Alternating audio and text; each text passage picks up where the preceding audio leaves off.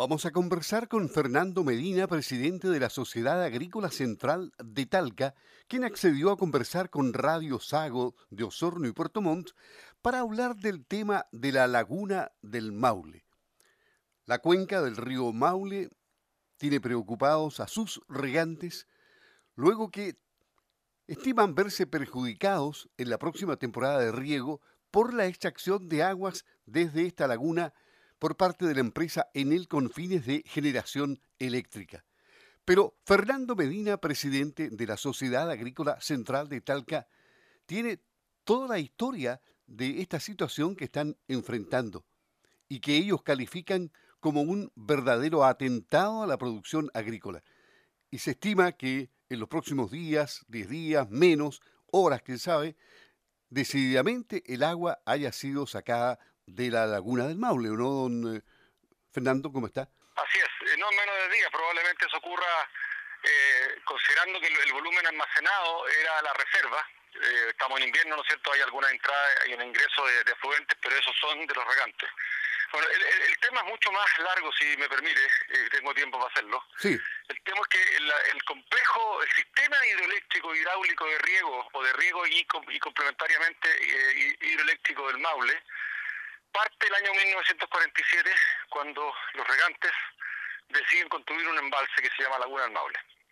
En ese momento los regantes, los regantes, en un, está escrito así en el, en convenio de 1947, tenían contratada la obra a la dirección de riego para construir el embalse de Laguna del Maule. Y Endesa, que en esos tiempos estaba novita, recién fundada, ¿no es cierto?, decide ingresar a este convenio, a esta, obra, ampliando la capacidad del muro del embalse de Laguna del Maule con el objetivo de eh, generar y armar un sistema hidroeléctrico que hoy por hoy genera el 25 o 28% de la hidroelectricidad de Chile, ¿no es cierto? Es un sistema tremendamente complejo con muchas centrales, ¿no es cierto? Pero lo importante es que se desarrolló para riego. Esta fue una obra que los agricultores pidieron a la dirección de riego a la época y que se construyó específicamente para riego. Y ese convenio, ¿no es cierto? En resumen, lo que dice es que esta es una obra de riego y podrá ser usado los sobrantes eventuales para la generación hidroeléctrica. Lo dice textual, son palabras textuales del convenio, el artículo primero dice, se construye una obra de riego y podrán ser usados los sobrantes eventuales para la generación eléctrica. Quiere decir eso que los agricultores de esa época, ¿no es cierto?, cuando estaban eh, pensando en transformar la cuenca del río Maule en ese momento en la principal cuenca de riego de Chile, hoy día la cuenca del río Maule son 200.000 hectáreas, o sea, aproximadamente el 20% de la superficie de riego de Chile, pero en ese tiempo era la principal, por lejos, y ha sido durante 74 años la cuenca más segura para regar. Ha pasado las, todas las sequías hasta el día de hoy, ¿no es cierto?, y ha logrado regar prácticamente todas las, hectáreas que se consideran desde el principio. Este, este desarrollo hidroeléctrico, ¿no es cierto?, que fue exponencial, con todas las centrales de paso que terminan en Colbún, las últimas más abajo, y Machicura, ¿no es cierto?, se desarrolló en el, en el, en el, en el ambiente de este convenio del 47, que ha sido para nosotros la, escrito en piedra, ¿no es cierto?, de, qué manera había que relacionarse. Y también dice el mismo convenio que cualquier alteración que se, se produjere, cualquier obra mejora en el, futuro, optimización, etcétera, etcétera, no debería alterar el desarrollo propuesto para el riego, es decir, una obra de riego. Pero ¿qué pasó en el? Las obras, estas obras que se hicieron por el Estado de Chile, la edición de riego, y donde participaban empresas estatales, ¿no es cierto?, como Endesa, bueno, después se privatizaron, ¿no es cierto? Hoy día es de la estatal española, estatal italiana generación, Colbún es privada, privada, etcétera, etcétera, etcétera, y todas las centrales que arriba son privadas. Y obviamente tienen ya no, yo, ya no un sentido social, sino que tienen un sentido simplemente que me parece legítimo, ¿no es cierto?, eh, eh, privado, ¿no es cierto?, de, ganar, de, producción de energía eléctrica. Pero el mismo convenio así vigente. Se pueden usar todo lo que se quiera siempre que no se altere el desarrollo propuesto para el riego y se usen los eventuales, los eventuales sobrantes para energía eléctrica. Bueno, eh, lo que ha pasado es que los eventuales sobrantes ya no existen ya. Desde, esos, desde hace 11 años tenemos sequía, una sequía horrible, que este año está marcando de nuevo un récord otra vez un nuevo récord de falta de precipitación, ¿no es cierto? Y estos sobrantes eventuales no existen. Ya el 2012 empezamos con problemas en la Corte de Apelaciones de Talca, el 2015 se trató, se trató de hacer un convenio de flexibilización del, o, o, reinterpretar, reinterpretar este convenio de 1947, lo echamos abajo, ¿no es cierto? Y ahora nos vemos en la misma situación cuando hay un fallo en la Corte Suprema que debería salir hoy día, de, hecho sea de paso, hoy día el fallo final de la Corte Suprema si hoy día será el viernes o el lunes de la próxima semana, donde se debería ratificar eh, que este convenio es para riego y su interpretación es, con el riego como primera instancia y solamente pueden ser usados los sobrantes eventuales. Obviamente eso a la Endesa o, en, o hoy día no le sirve, no le, no, le, no le conviene, por decirlo de alguna manera. Y, porque Endesa ha construido obras, ¿no es cierto?, que requieren de esta agua eh, para funcionar rentablemente, entre ellas la central eléctrica Los Cóndores, que se construyó y todavía no empieza a funcionar, que se construyó a la salida de la laguna del Maule, ¿no es cierto? Y por lo tanto solamente puede usar las aguas cuando los agricultores la usan, es decir, las aguas a la salida del riego, en la medida que van bajando por, el, por la cota del río, ¿no es cierto, Maule, que estamos hablando de casi 1.500 metros de nivel, ¿no es cierto?, una tremenda diferencia, se pueden hacer muchas y centrales de paso, pero todas de paso, es decir, pueden usar el agua que los agricultores vamos a usar más abajo como centrales de paso. Y esta central de los es de paso. El problema que, que, que ha ocurrido, ¿no es cierto?, desde que se decide la construcción y hoy llevamos 11 años de sequía, ¿no es cierto?, y esta central se quedó sin agua. Entonces, hoy día tenemos una central gigantesca, carísima, carísima, la más cara por megawatt que se construyó en Chile, que se quedó sin agua. Y Endesa ha hecho todo lo posible por revertir los efectos que tiene el convenio que son eh, efectos favorables al riesgo, pero desfavorables a sus intereses, de todas las maneras posibles. Y ahora nos encontramos recién, ¿no es cierto?, con que justo, justo la semana anterior al alegato en la Corte Suprema y al, y al fallo inminente en contra de ellos, Endesa, por alguna razón que no nos hemos podido explicar, ¿no es cierto?, convence a la Dirección de Obras Hidráulicas eh, para que abra las compuertas del último remanente que tenía la Laguna del Maule, es decir, poder sacar las aguas que no son sobrantes, que son aguas de riego, porque no existen sobrantes, aduciendo que son derechos propios y que no se le pueden conculcar. Pero aquí llegan a un acuerdo, llegan a un acuerdo con regantes. No, eso es falso. Lo que aquí pasó es que le piden la opinión a la Junta de Vigilancia. Y la Junta de Vigilancia no es regante. La Junta de Vigilancia es un organismo que está escrito en la ley, ¿no es cierto?, que su única función es administrar y distribuir las aguas en el cauce natural no tenía ninguna tuición sobre las aguas del río Maule. Lo que la Junta de Vigilancia dice, a mi juicio, de forma absolutamente errada, le reconoce, eso es lo que dice este acuerdo, este famoso acuerdo, que no es tal, porque los regantes no estamos de acuerdo con eso, eh, le dice que efectivamente Endesa tiene derechos en la laguna del Maule, que eso es así, los tiene, pero se le olvida, se le olvida, habría que preguntarle a la gente que redactó ese comunicado o esa minuta, se le olvida decir que esos derechos los tiene pero están restringidos están restringidos justamente cuando no hay sobrantes. Como no hay sobrantes en la laguna del Maule, como no hay sobrantes en el sistema de riego del río Maule, porque no los hay, llevamos 11 años de sequía, ¿no es cierto? Al no haber sobrantes, esos derechos están restringidos y no los puede utilizar a menos que sean utilizados para riego. ¿Qué quiere decir eso? Endesa los puede sacar, los puede utilizar para generar, pero siempre y cuando los regantes los ocupen como para riego más abajo. En mayo no rega nadie, o muy poca gente está regando hoy día, por lo tanto no existía la razón de riego y aquí se produjo una una cosa extrañísima, ¿no es cierto?, que es que utilizando esta minuta, eh, donde la Junta de Vigilancia, sin tener derecho a hacerlo, aquí yo quiero ser enfático en eso, categórico, la Junta de Vigilancia, su única función es, administrar y distribuir las aguas de, de, cauce natural. No tiene que, ningún derecho a interpretar o a negociar derechos de terceros. Aquí dice que Endesa tiene derechos que existen eh, un volumen acopiado del cual es, es eh, eh, derecho, que tiene derecho en él a utilizar, ¿no es cierto? Pero se le olvida decir que tenía restricciones.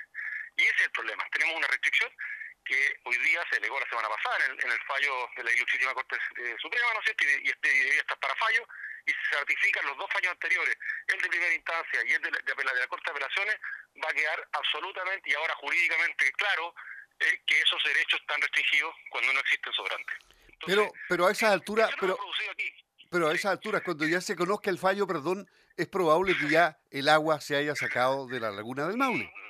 No, no es probable, la ya.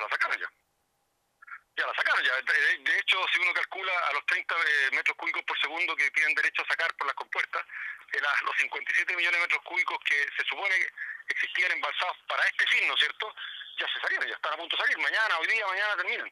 Entonces, eh, estamos diciendo que los 57, estamos hablando de 57 millones de metros cúbicos, para que la gente entienda, esa agua es la necesaria para regar completamente la zona central de Chile, 5.700 hectáreas. 5.700 hectáreas, completamente, o sea, utilizando el 100% de las aguas necesarias para riego son 5.700 hectáreas. y si calculamos que la laguna del Maule suple alrededor del 30% de las aguas de, riego, ¿no es cierto?, la temporada, eso quiere decir que son 15.000 a 20.000 hectáreas que quedan secas. ¿Y no sirve que queden no sirve que queden de reserva en Colbún? Esa es una pregunta bien interesante porque justamente de eso eh, de eso se trata esta, trata este acuerdo que se trató de que se firmara el fin de semana, que es imposible de firmar las condiciones que coloca Colbún de aguas que son de riego. Yo insisto en el tema estas son aguas de los regantes. Que una hidroeléctrica como Colbún o Enel utilicen condiciones que son absolutamente inaceptables. Por ejemplo, por ejemplo, ejemplo, obligar a que todos los regantes de la cuenca se inhiban de iniciar acciones judiciales contra ellos en este y el próximo año, así, simplemente porque se, lo tenemos que dejar firmado en un convenio, es absolutamente inaceptable. Yo me atrevería a decir incluso anticonstitucional. ¿Por qué? Porque las aguas ya se bajaron ya o sea, ha hecho consumado, ha hecho consumado, nos enteramos, nos enteramos casi por la prensa, ¿no es cierto?, que están sacando la agua, si es porque una persona sube a la laguna del Maule y encuentra que el río venía lleno de agua, no nos enteramos, quieren obligar a tomar posiciones, a retirar demandas que existen hoy día. Esta pelea lleva muchos años con la hidroeléctrica, lleva muchos años. Hay, han habido buenos acuerdos, pero también este que es absolutamente inaceptable.